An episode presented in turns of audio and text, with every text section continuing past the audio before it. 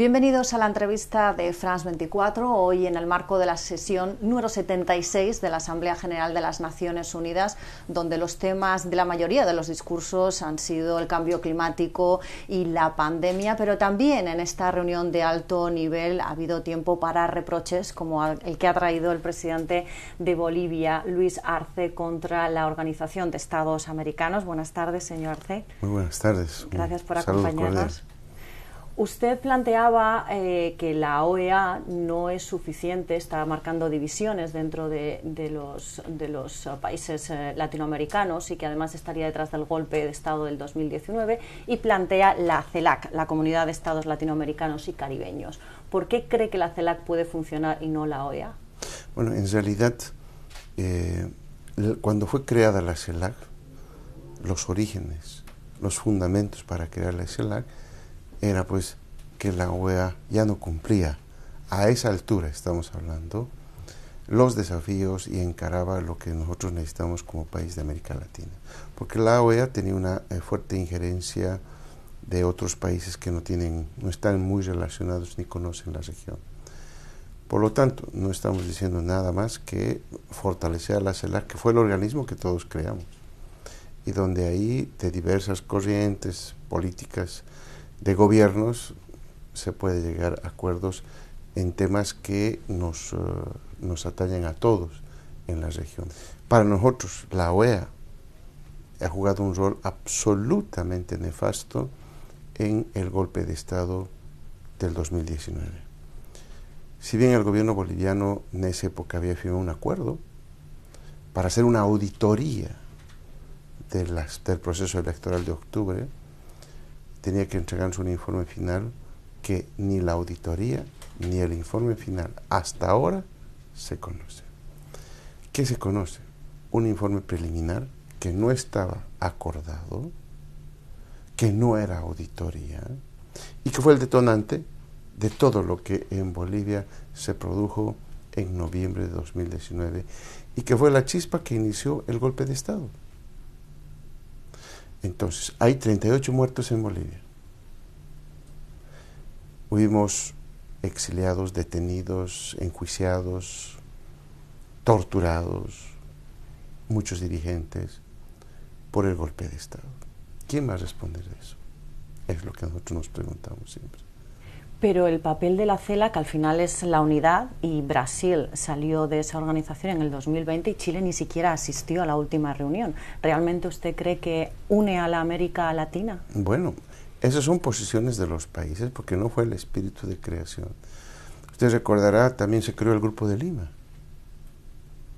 ¿no? Es decir, yo creo que es el peor escenario porque la CELAC se crea en un clima donde tanto gente de derecha como gente de izquierda conforman la CELAC para objetivos comunes. Ahí participamos todos en la construcción del CELAC en, en, esta ocasión, si Brasil se sale, si Chile quiere no ir, bueno, están mostrando simplemente los actuales gobiernos la poca importancia que le dan a la región.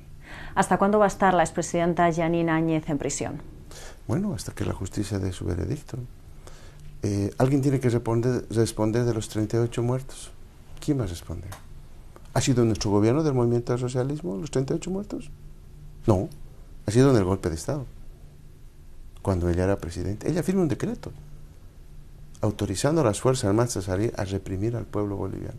De eso tenemos 38 muertos, miles de heridos, encarcelados, exiliados, torturados, enjuiciados, sin el debido proceso. Ella hoy tiene el debido proceso.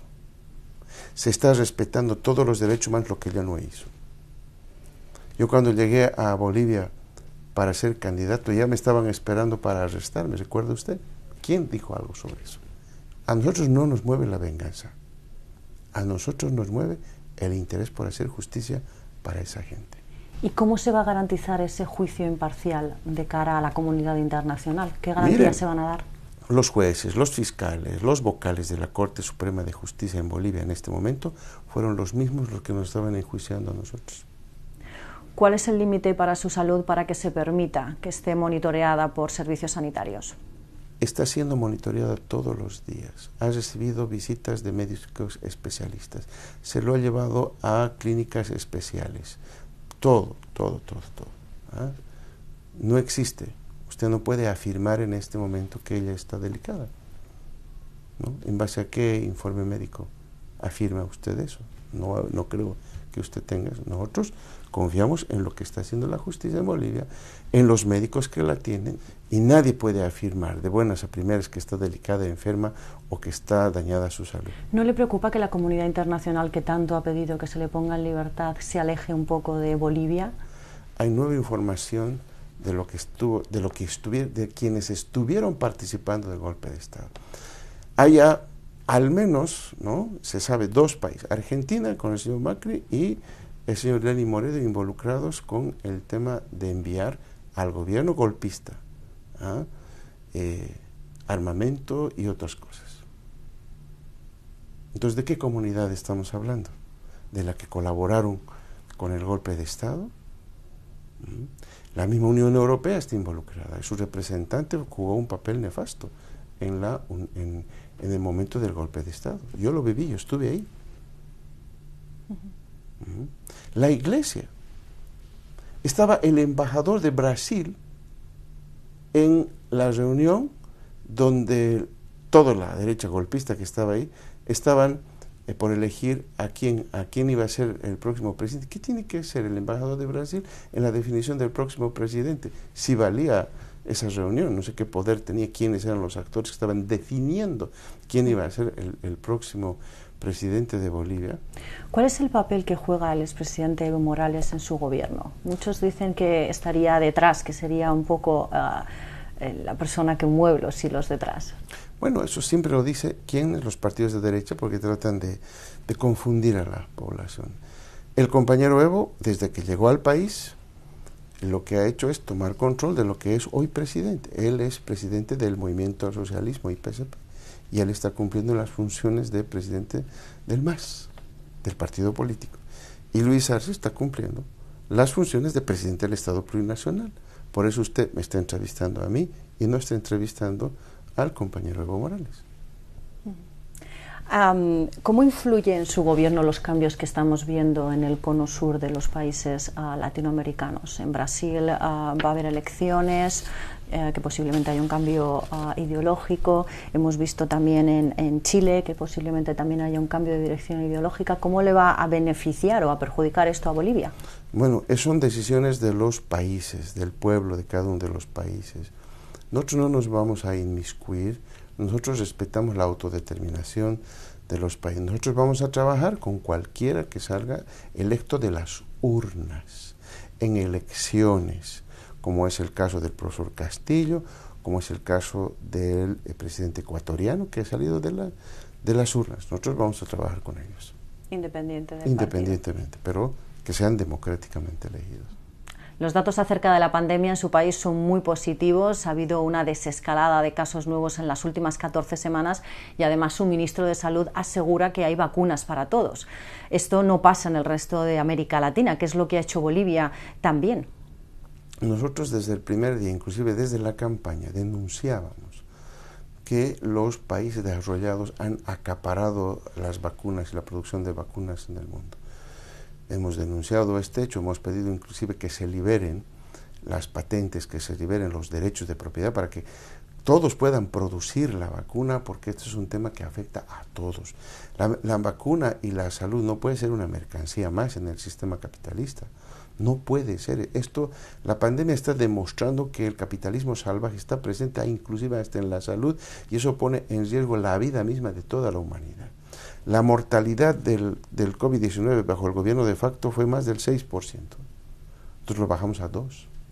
¿Cómo lo bajaron? ¿Cuáles fueron los mecanismos? Nuestra estrategia fue muy simple. Lo que nosotros hicimos fueron tres pilares. Primero, conseguir las, las pruebas antígenos nasales rápidas para eh, distribuirlas gratuitamente a toda la población.